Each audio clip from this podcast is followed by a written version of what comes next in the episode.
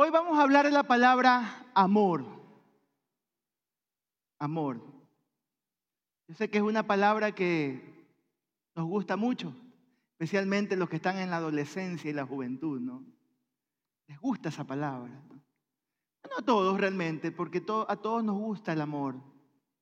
A todos nos gusta amar, ser amados. A todos nos gusta que siempre estemos bien, estemos en armonía, que las cosas funcionen, ¿no? Pero mayormente, mis hermanos, Dios está llamando con esta palabra a Israel a amar a su Dios. Ese es el mayor anhelo de nuestro Padre Celestial. ¿Y qué significa esto, hermanos? Como les dije, la palabra amor es una palabra muy común en todas las lenguas, en todas las culturas, y en el antiguo hebreo se pronuncia como lo están viendo en pantalla. ¿Cómo se pronuncia? Lo puede decir, a ver. ¿Cómo? No es ahabá, no, es ahabá. Dígalo conmigo. Uno, dos, tres. Ahabá. Dígale, ahabá. Dígale que, está a tu lado, ajabéame. Ahabá.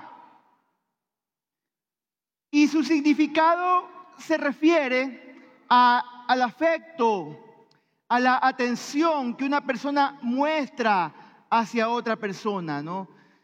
En el, en el significado más básico es este, ¿no? Afecto o atención que una persona muestra hacia otra persona. Puede ser afecto físico, como cuando amor del rey de Persia por la reina Esther. La Biblia dice que el rey de Persia se quedó deslumbrado cuando vio a Esther. Tenía a Jabá por ella.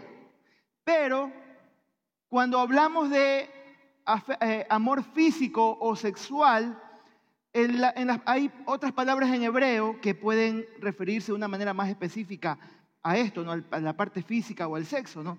Pero ahabá es una palabra mucho más amplia, mis queridos hermanos.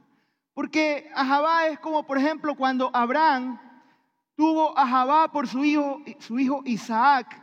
Eso es un amor paternal.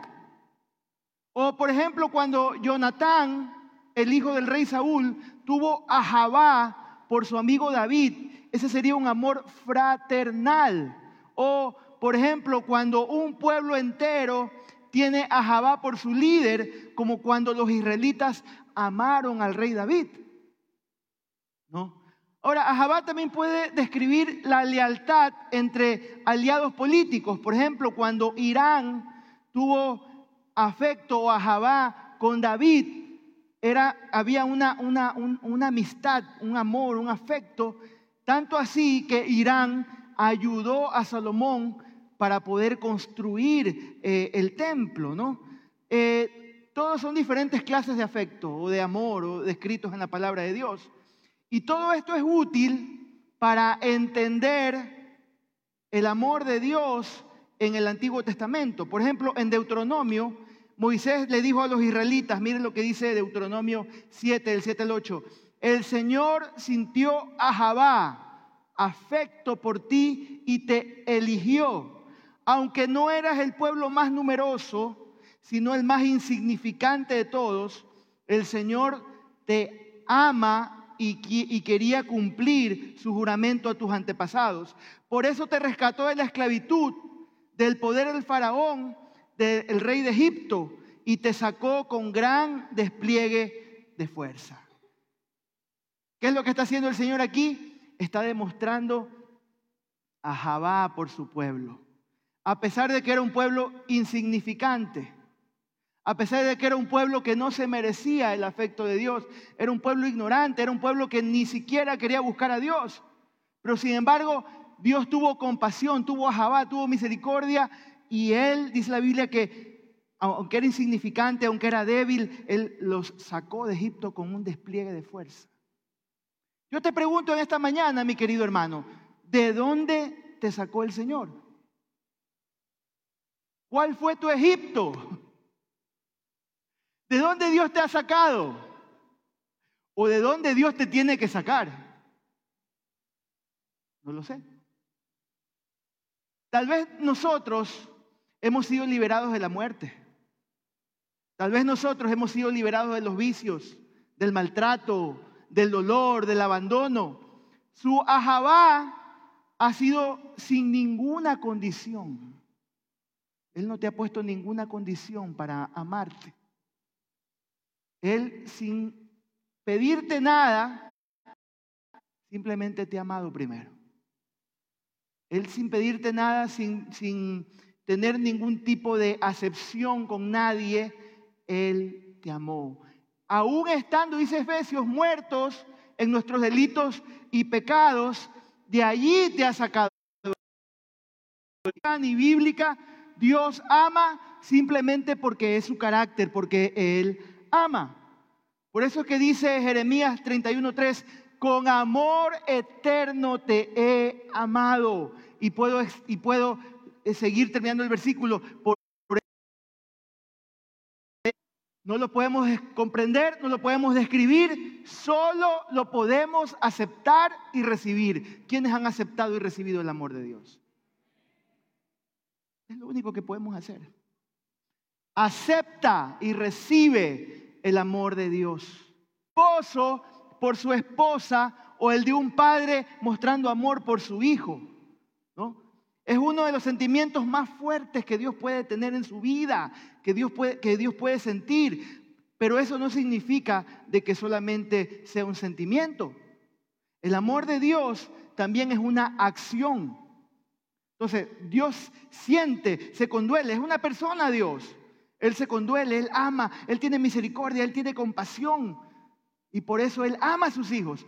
Pero por esa compasión, por ese sentimiento, por esa emoción que Él tiene, ese amor de Dios se convierte en acción. Es algo que Dios decide hacer, como cuando Moisés le dice a su pueblo, debido a su amor, a su ajabá, por sus padres, Él te sacó de Egipto con su gran poder. Hermanos, el amor de Dios no es solo un sentimiento, es una acción. Dios ama, siente, pero también Él hace. Dios hace. En el Shema, en el Israel es llamado a responder al ajabá de Dios o al amor de Dios, mostrando ajabá de vuelta. Eso es lo que el Señor le está diciendo al pueblo de Israel y es lo que el Señor nos está diciendo a nosotros. Así como el amor de Dios, el amor humano se debe demostrar a través de las acciones. ¿no?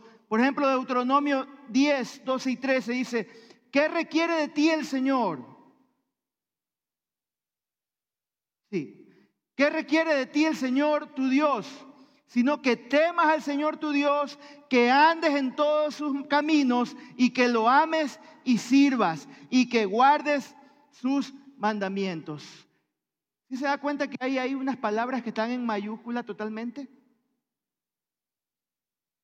¿Cuáles son las palabras? Me las puede decir, aparte de Señor. Temas, andes, sirvas y que guardes.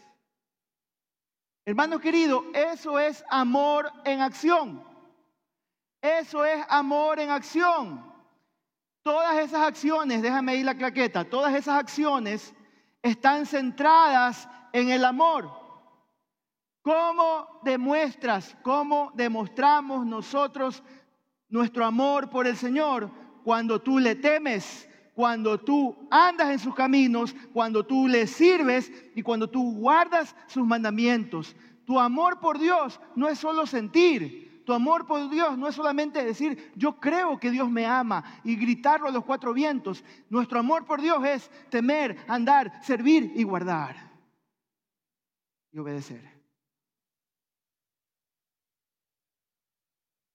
Mucha gente dice, yo amo a Dios. Yo amo a Dios a mi manera, yo, yo sé que amo a Dios. Pero ¿estás demostrando?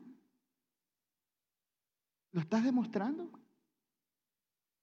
Es interesante que en el Nuevo Testamento el Señor dice, si me amas, ¿qué dice? Si me amas, ¿qué dice? Dígalo alto, si me amas, guarda mis mandamientos. Acción. No solamente es un sentimiento, ay, yo amo a Dios. Yo amo a Dios platónicamente. Ay, ando volando en las nubes como amo a Dios. Hay que demostrar que tú y yo amamos a Dios. ¿Cómo? Temiendo, andando, sirviendo y guardando. ¿Lo quiere decir conmigo una vez más? Uno, dos y tres. Temiendo, andando, sirviendo y guardando. Amén. Hermano querido, si nosotros no estamos poniendo en práctica estas acciones, yo no sé, me queda la duda que realmente estamos amando a Dios. Solo lo digo, solo digo que lo hago, pero no lo estoy haciendo. Y esto me lleva a una última realidad, ¿no? Que usted y yo debemos entender, mis hermanos queridos. En la palabra de Dios, mi amor por Dios, muestro mi amor por Dios por la manera en que trato a mi prójimo. ¿Cómo dijo? ¿Cuántos dicen amén? La forma en que tú y yo podemos demostrar que estamos amando a Dios, obviamente, andando, sirviendo, guardando, obedeciendo y todos esos sinónimos, pero la mejor manera que tú y yo podemos demostrar, o la manera a la que hay que añadir, es cuando tú y yo demostramos amor y el trato que le doy a las personas que están a mí alrededor. El, tu vecino, el que está a tu lado, el que se sienta contigo en la iglesia o el que se sienta en la otra nave. Mira lo que dice Deuteronomio 10, 18, 19. Me encanta esta palabra. Dice, Antiguo Testamento, dice, Él defiende la causa del huérfano y de la viuda, muestra su amor por el extranjero, proveyéndole alimentos y ropa. Así deben mostrar su amor por los extranjeros, porque también ustedes fueron extranjeros en Egipto. ¿Cómo ha sido Dios contigo? Ponte a pensar todas las bondades que Dios te ha dado. ¿Qué Dios nomás te ha dado? Dios nos ha provisto, Dios nos ha cuidado, Dios nos ha salvado, nos ha librado.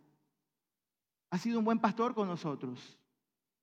Ha estado con nosotros en todo momento, aún en los momentos más oscuros de nuestra vida. Él ha estado contigo y conmigo. Él nos ha cuidado, Él te ha cuidado, Él te ha bendecido, Él ha caminado contigo. Yo creo que de la misma manera, mis queridos hermanos, que Él te ha bendecido y que te ha mostrado su amor, de la misma manera debemos mostrar amor por los demás. Tú y yo debemos imitar el amor que Dios ha mostrado por nosotros y tenemos que hacer lo mismo por los demás. Yo quiero de lo que implica el amor de Dios. Tres lecciones sobre el amor. Número uno, Número uno, déjate amar. A meses tienen esta característica de que no se dejan sobar mucho, que ellos, ellos ponen los términos y condiciones de cómo ellos quieren ser atendidos o cuidados, ¿no? Tú tratas de, cuidarlo, sobarlo y ellos no se dejan.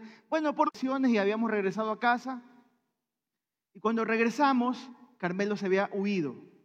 Detrás de nuestra casa, en Guayaquil, eh, Carmelo se había saltado el muro, ¿no? el cerco, ¿no? y había hasta cerco eléctrico. Era una ciudadela privada. Es una ciudadela privada, nuestra casa todavía la tenemos en Guayaquil. Se salta y cae al otro lado, era como, una, era como un tipo, buscamos de, tratar de cogerlo, se nos subía a los árboles. Estaba muy delgado en las noches, yo así como Carmelo.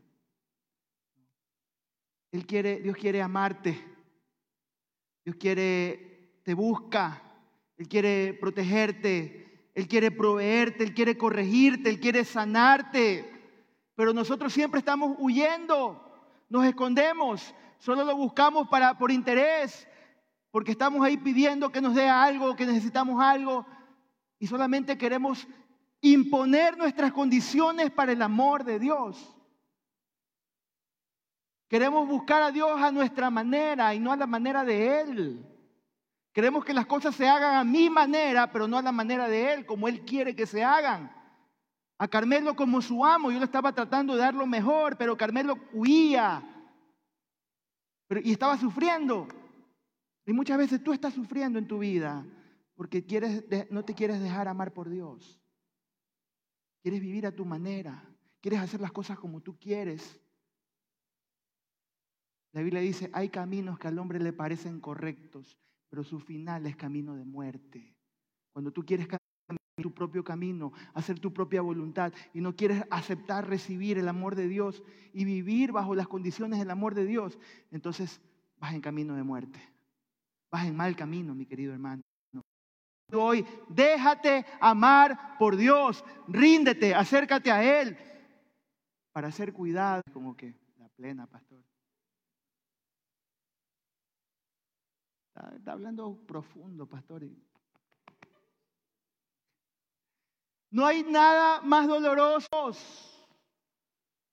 ¿Y por qué ustedes creen que el Señor dice, y, es tan importante para, Dios que se recite el Shema y que se lo enseñemos a nuestros hijos y que los pongamos en las paredes? Porque el Señor sabe cuán propensos somos a irnos en pos de otros ídolos, de irnos en pos de otras cosas.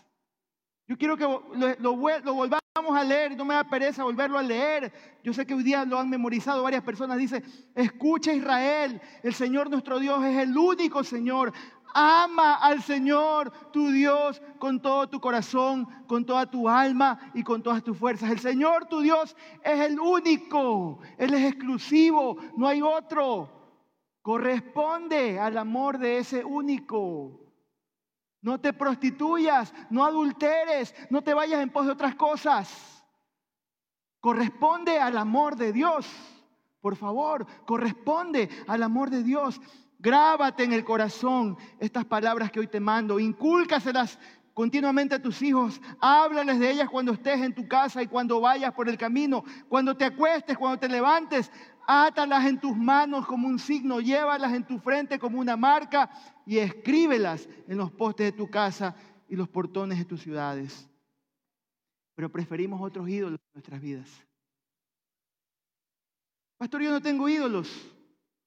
Yo dejé la religión popular. Yo ya no ando, ya no, ya no, ya no camino hasta Montecristi.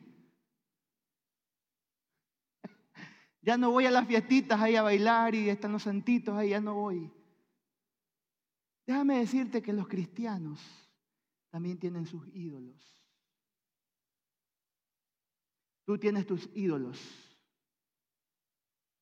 El ídolo del estatus. Que estemos, con tal de que estemos cómodos y seguros, ese es mi ídolo. La comodidad, la seguridad. Eso es lo más importante para mí, pastor. La diversión. Que no nos falte el entretenimiento. Que siempre esté ahí el entretenimiento, mis viajes, que yo pueda salir, que mis hijos puedan estar bien, que no esté, que no me falte el, el, el televisor, que yo pueda tener todo ahí y todo en uno. Ahí tengo Star Plus, tengo ahí el, Netflix, tengo el de acá, lo de allá. Mi ídolo. Y ahí estamos, rindiéndole honor y gloria a ese ídolo sentados delante de Él, eh, tratando de poner toda nuestra mente. Deje confesarle algo. Ayer mientras preparaba este mensaje y llegaba a este punto, me arrepentía. Me arrepentía delante del Señor. Porque yo también he tenido ídolos. Yo también he tenido ídolos en mi vida. Hace unas semanas atrás, le cuento, eh, traje a mi familia, alquilamos un Airbnb, estuvimos, pasamos muy lindo con mi mamá, mis hermanas, mi cuñado. Eh, tres días lo estuve por acá tratando ahí de, de no distraerme de las cosas importantes, las cosas de la iglesia, las cosas que tengo que hacer, pero también tratando de atenderlos a ellos, también mis hijos estaban. Y el día martes era el partido de la selección. y se nos hizo tarde. Yo quería ver el partido, quería ver Ecuador-Uruguay. Y me amargué.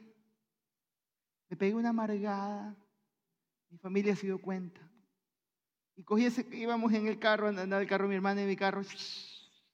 Ella se me pierde, oye, volver. Ya iba como en el minuto 15, 20, no podía ver el primer tiempo. ¡ah! Y, y, se dieron, mi familia se dio cuenta, se puso tenso el ambiente, no me dijeron nada, pero realmente fue feo y, de verdad me avergüenzo lo que les estoy diciendo y me arrepiento. ¿Por qué? Porque muchas veces se le da mucha importancia a eso, ¿no? Al, fútbol, ¿no? A ver, con, el, con el, la excusa de, ah, nunca veo, nunca, solamente una vez cada tres, seis meses juega la selección, de vez en cuando hay que verla. Entonces con esa excusa uno se enoja y uno se cree que tiene derecho, yo quiero ver. Pero de verdad yo, yo, yo, yo me arrepentí ayer. Yo decía, Señor, perdóname. Porque hay cosas más importantes, eso es pasajero. Eso es pasajero, mis hermanos. Yo quiero hoy motivarte, mi hermano. Yo quiero hoy llevarte a que tú puedas corresponder al amor de Dios. Que puedas corresponder al amor que es el más importante para tu vida, el amor de Dios. Él te ama sin condiciones, corresponde a su amor. Responde a su amor, ¿no? Ponlo en primer lugar, solo a Él. Lo demás deja que sea respuesta de su ajabá, de su amor para ti, para tu familia. La Biblia dice, busca primeramente el reino de Dios, busca su justicia, porque todas las cosas Él las va a ir añadiendo. Él te va a dar todo lo que tú necesitas. Si tú primero te concentras y le das el lugar a Él primero, mi hermano. Y número tres, ¿cuál es la primera? Déjate amar por Dios. La segunda, corresponde a ese amor. La tercera verdad sobre el amor, amar es acción. Amar es acción. Por eso que el, apóstol Pablo, mi hermano, eh, el apóstol Juan, perdón, lo dice sin anestesia y sin rodeos. ¿no? Amados, Amémonos unos a otros porque el amor es de quién? De Dios. Todo aquel que ama ha nacido de Dios y conoce a Dios. El que no ama no conoce a Dios porque Dios, ¿qué es? Es amor. No hay otra forma en la que tú y yo podemos demostrar que amamos sino de esta manera. No hay otra manera. Cuando tú le sirves a tus hermanos, cuando tú ayudas al prójimo, cuando tú bendices, cuando tú compartes, cuando tú entregas, cuando tú apoyas, cuando tú sacrificas un poco por alguien más, sin interés, sin condiciones. me encanta el texto, no, dice, el que no ama no conoce a Dios porque Dios es amor. Si tú y yo no amamos, si tú y yo no amamos, dice el apóstol, es dudosa nuestra salvación. Es dudoso que tú conozcas a Dios. Si tú y yo no amamos de verdad, como que es raro, no hay evidencias de que realmente tú estás amando a Dios, de que realmente tú amas a Dios. No hay evidencia. Si tú no amas, dice la Biblia, no has nacido de nuevo. Si no amas, no conoces a Dios, porque Dios es amor. Dios es amor. No puedes, no hay otra forma de demostrarlo. Cuando tú demuestras tu amor, tú estás diciendo, yo he nacido de nuevo. Yo soy un hijo de Dios. Yo conozco al Señor. Esas son la, la mayor y mejor evidencia del amor de Dios en tu vida y que realmente has sido transformado. Yo, quiero invitarte esta mañana y con esto voy a terminar. Yo quiero invitarte esta mañana a ser honesto con Dios. Yo quiero que hoy tú tengas una conversación muy honesta y sincera con el Señor.